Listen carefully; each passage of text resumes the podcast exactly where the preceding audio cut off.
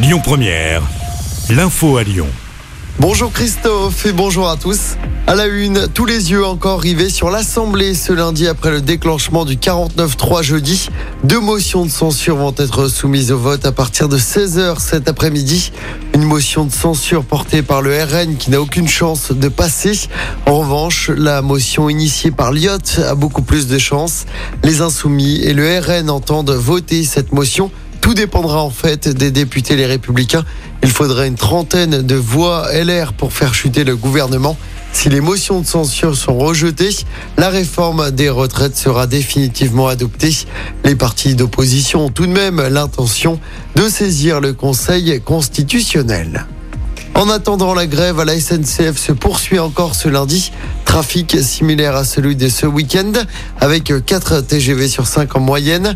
Deux tiers des TER sont maintenus. À Lyon, le port Édouard Herriot est occupé par les grévistes ce matin. Depuis le recours au 49.3, plusieurs manifestations sauvages ont eu lieu à Lyon. Deux manifestations se sont tenues hier. Le musée des beaux-arts a notamment été envahi.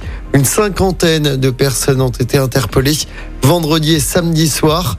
La mairie du 4e arrondissement de Lyon a été saccagée. C'était vendredi.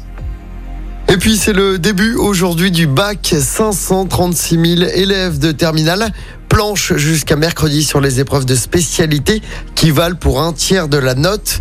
Des épreuves qui pourraient être perturbées. Quatre syndicats appellent les surveillants à faire grève contre la réforme des retraites. Le lycée Robert Doineau à Vaux-en-Velin est notamment concerné par ce mouvement.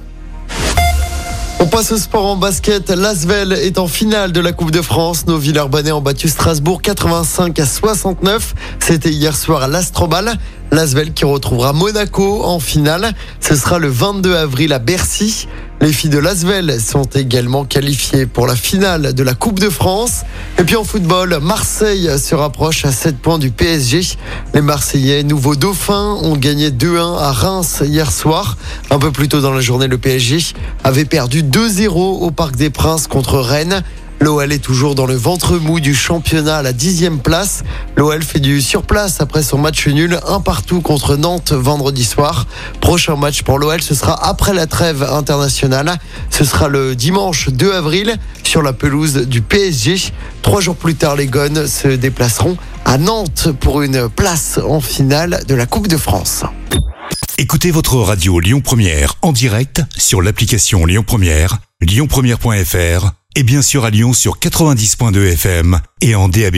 Lyon